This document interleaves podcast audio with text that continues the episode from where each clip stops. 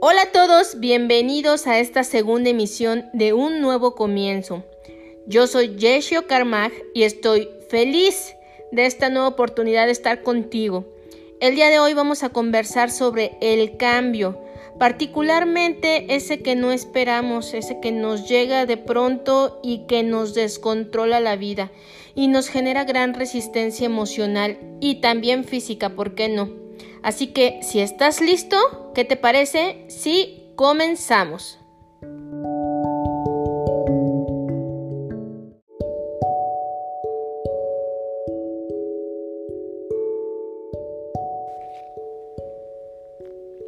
Hace tiempo leía que en ocasiones es complicado llamar cambio a las situaciones que vivimos, cuando éstas nos generan pues gran caos, cuando nos generan mucho dolor, cuando lo que estamos viviendo parece ser una pesadilla y que nos hace sentir que nuestra vida se acaba, que el mundo se derrumba, pues la palabra cambio le queda corta pero es que esa idea que tenemos nosotros de cambio es algo es algo en lo que no nos hemos puesto a trabajar y profundizar. El cambio es algo inevitable, es parte de nuestra vida y este no se detiene. No importa que tú quieras detenerte y no cambiar. No importa que tú no cambies, el cambio se va a seguir generando, nos guste o no nos guste. Y además de todo eso, debemos aceptar que el cambio nos cambia. ¿Qué cambio ha llegado a tu vida y te ha transformado para siempre? En este año 2020 ha sido un año de cambios drástico para todos y para unos otros esos cambios han sido extremadamente dolorosos. Lo sé. Nadie sabe de esas noches de angustia de los días que pasas con miedo y de esos ataques de ansiedad. Todo se derrumba y no se puede hacer nada. La vida se destroza. Tengo roto el corazón. Mientras te digo estas palabras pienso en ti, a ti que te ha tocado perder lo más amado, a ti que tu seguridad ha sido robada, a ti que la angustia te devora, que te han quitado todo y el corazón ya no puede más.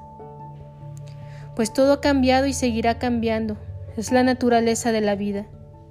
No somos la misma persona cuando nos levantamos y cuando vamos a dormir.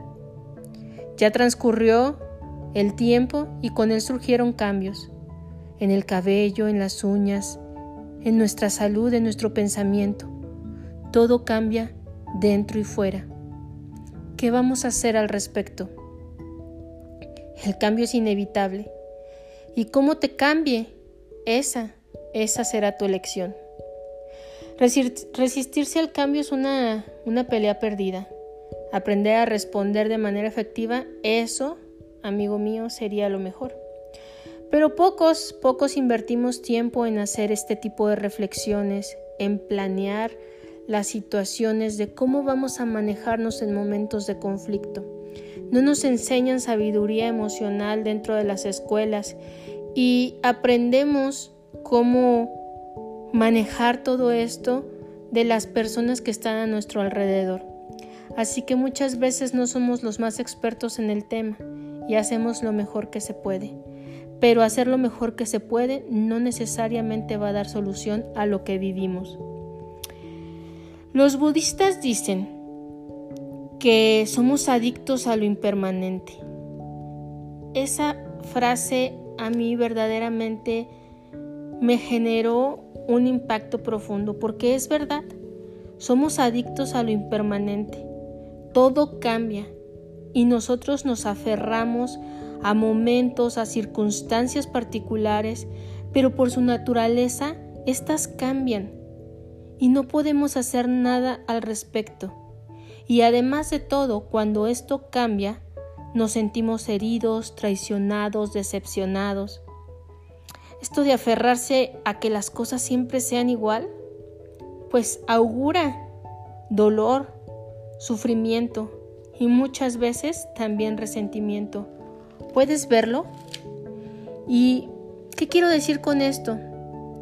Esa frase típica de es que tú no eras así, es que has cambiado mucho, es que me gustaba más mi vida de antes, es que antes yo era así, es que antes la vida era de esta otra forma, etcétera, etcétera, etcétera. Pero déjame decirte que las personas cambiamos, todas, todas tenemos criterio propio, tenemos pensamiento libre, es decir, nadie nos puede decir qué pensar. Mientras tú nos estás hablando, mientras yo te estoy hablando, tú estás pensando en lo que tú quieres y si a veces ni siquiera uno mismo puede controlar esos pensamientos, pues mucho menos otras personas van a poder controlarlo. Nuestras experiencias son varias, día a día cambiamos. Claro, el hecho de cómo cambiamos es una elección. Algunos van a aprender que los cambios nos sirven para trabajar la adaptación, nos van a ayudar a mejorar. Otros tantos nos volveremos más necios, más aferrados, más resentidos, amargados, etc. Y sí, déjame decirte que esto todavía puede cambiar más. Uno se puede volver más necio, más aferrado, más amargado, más resentido, etc. Entonces, ¿qué vamos a hacer con todo esto? Si ya vimos que el cambio es inevitable, ¿Por qué nos aferramos a lo impermanente? ¿Por qué nos aferramos a que las cosas eran mejor antes? ¿Por qué no podemos asumir el papel de ser amigos de ese cambio? ¿Has escuchado hablar de algo que se llama la energía de activación? Fíjate que esta energía de activación es la que se requiere cuando uno tiene que iniciar algo para romper la resistencia y poder continuar. Dicen que el primer paso es el más difícil y es justamente por esto, porque se requiere esta primera energía de aporte que va a ayudar a que uno empiece a agarrar ritmo, velocidad y pueda continuar en marcha. Entonces, a lo mejor podemos empezar por ahí, a romper esa resistencia con ese aporte de energía a a poder dar ese primer paso, a poder activar el cambio que queremos. Y pues bueno, decía Abraham Lincoln, la mejor manera de predecir el futuro es creándolo. Sabemos que en el futuro va a haber un cambio, es el resultado de los cambios generados donde, eh, perdón, de cierto transcurso y qué es lo que queremos ver ahí. Vamos a esperar que la vida pase y nosotros simplemente decir, bueno, esto es lo que la vida me trajo, esto es lo que me tocó vivir, o tú vas a ser quien genere ese futuro, quien genere esos cambios. Es decir, hay que prepararse para lo inevitable, para los cambios. Debemos trabajar en aprender el desapego, aceptar el cambio y provocarlo. No solo se trata de asumirlo porque llegó y ya. Esto del desapego es muy importante porque no es otra cosa que la adaptación al cambio. Hoy es, mañana ya no es. Hay valores, hay formas de pensar, formas de ser y de sentir que te van a permitir vivir una vida más tranquila, una vida con mayores posibilidades de respuesta y va a haber otras que te van a acabar y que te van a hundir en una depresión de la que difícilmente vas a salir. Y cuando nosotros nos hundimos por mucho tiempo en una situación es porque no hemos aprendido a desapegarnos de que las cosas ya no son como eran antes y que no hay mucho que hacer al respecto sobre los hechos. Entonces, yo quiero compartirte en este episodio tres ejercicios que te van a ayudar a la práctica del desapego. ¿Te gustaría intentarlo? ¿Te gustaría generar estas prácticas? Déjame decirte que parecen sencillas una vez que las digo, pero a la hora de la práctica, mi experiencia es que la mayoría de mis coaches me dicen que ha sido bastante complicado ya cuando eh, están en la práctica del ejercicio. Te comparto estos tres ejercicios a continuación.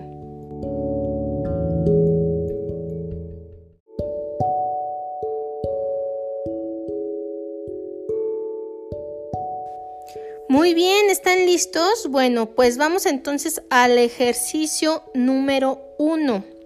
Lo que tienes que hacer es lo siguiente. Vas a comprar una planta o elegir una que ya tengas en casa y la vas a cuidar por un mes de manera exclusiva. Es decir, vas a cuidar tus otras plantitas, pero vas a seleccionar una en especial y todos los días la vas a alimentar con la dosis de agua necesaria y todos los días le vas a decir que la quieres. No es una locura, de verdad. Este ejercicio verdaderamente es poderoso. Entonces hazlo, ¿de acuerdo? Ok, ahora sí, vamos a ver qué es, cuál es la verdadera eh, prueba. Una vez pasado el mes, vas a elegir a una persona y se la vas a regalar. No puedes ponerle condiciones a esta persona para que le des tu planta. No le puedes dar sugerencias ni le puedes dar advertencias. Solo le vas a dar tu plantita y listo. Nada más. Si la persona te dice, oye, pero ¿cómo se cuida? Bueno, pues entonces le dices, ah, necesita tanto de agua y ya.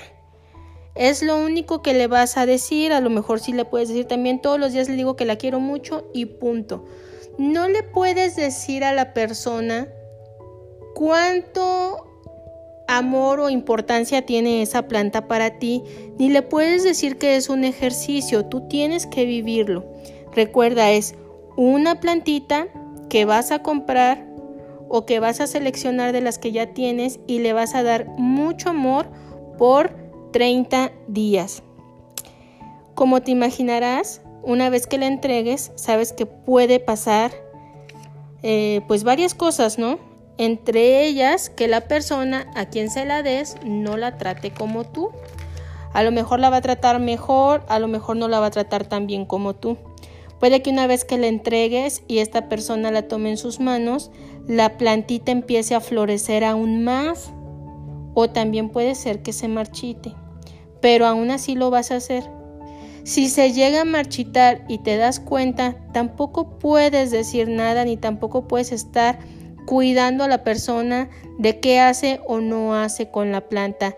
Y te sugiero que no sea nadie que viva en tu, en tu casa, porque lo más seguro es que te pongas un poquito controlador después de un mes que le has dado tanto amor y cariño a esa planta. ¿Ok? Muy bien.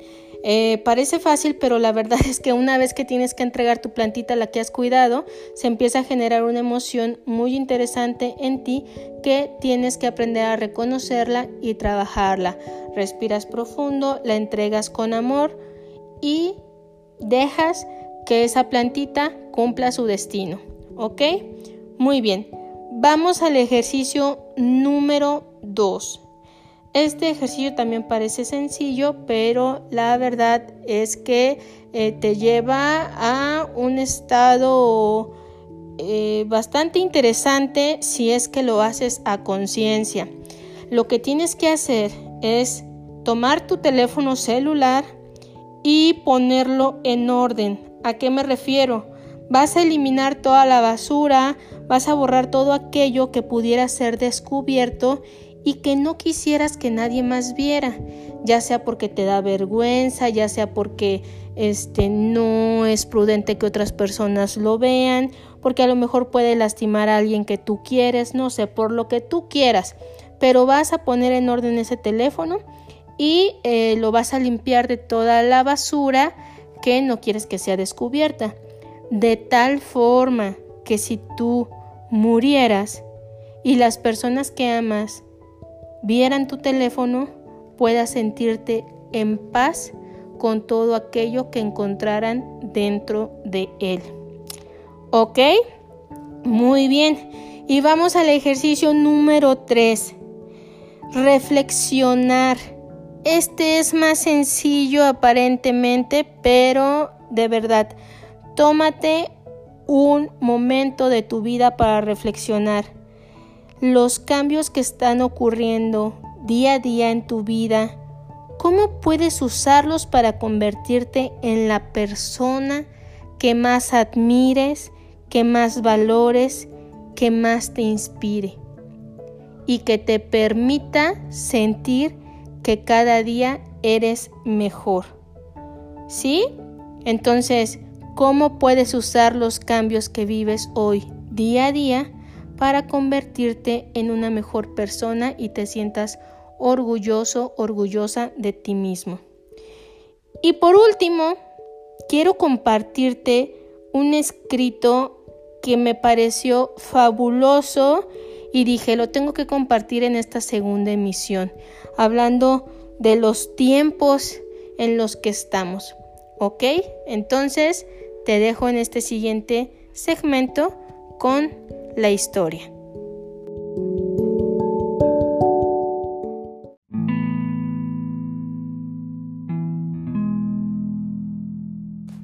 Este es un fragmento de la novela El amor en los tiempos del cólera de Gabriel García Márquez y a pesar de que parece que está hablando del 2020, esta novela fue publicada en 1985.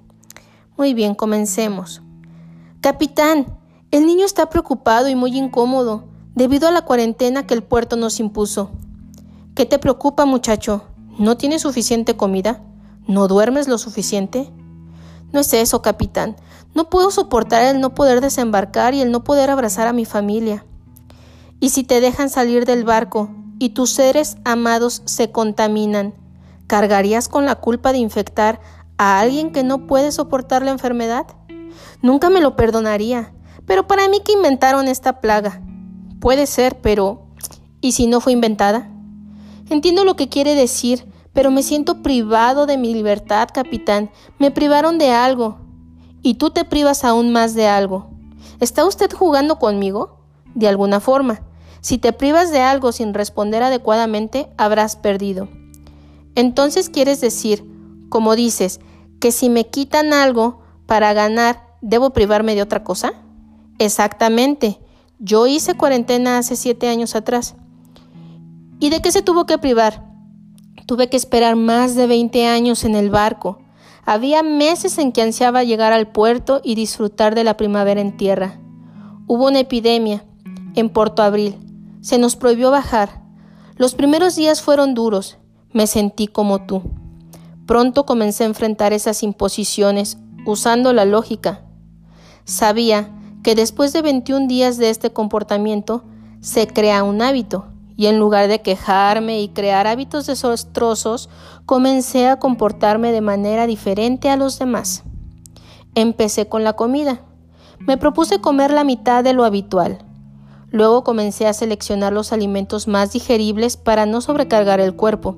Comencé a nutrirme con los alimentos que por tradición histórica habían mantenido al hombre sano. El siguiente paso fue agregar a esto una purificación de pensamientos no saludables y tener pensamientos cada vez más elevados y nobles. Me propuse leer al menos una página cada día de una discusión que no conocía. Me puse a hacer ejercicio en el puente del barco. Un anciano hindú me había dicho hace años que el cuerpo mejoraba al retener la respiración me puse a respirar profundamente cada mañana. Creo que mis pulmones nunca habían alcanzado tal capacidad y fuerza.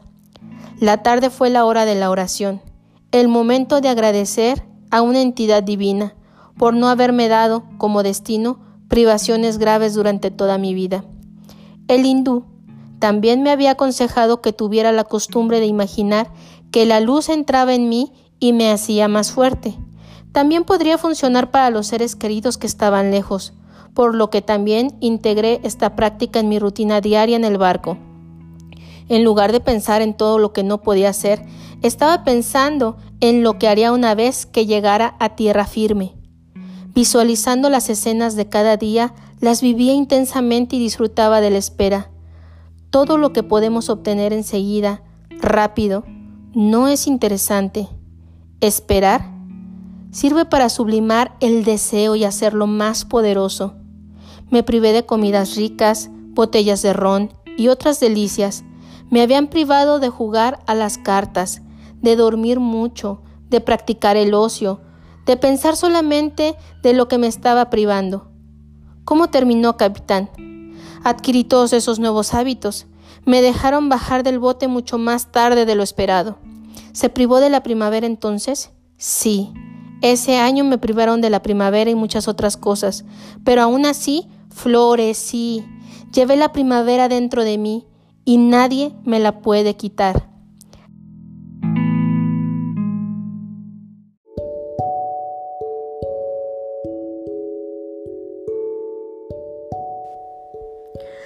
Maravilloso fragmento de El amor en tiempos del cólera. ¿Qué te pareció a ti? Pues bueno, eh, como podrás ver, de todas partes podemos conseguir información valiosa que nos ayude a afrontar todo eso que vivimos día a día. Recuerda, sé tú quien genere los cambios en tu vida, no esperes a que estos lleguen.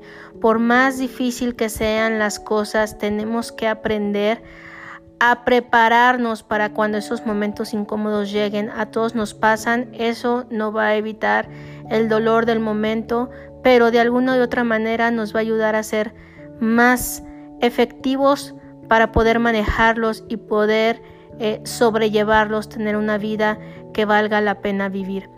Así que bueno, si te gustó este podcast, te invito a que, los, a que lo compartas con todos aquellos a quienes crees que les pueda gustar, que les pueda servir.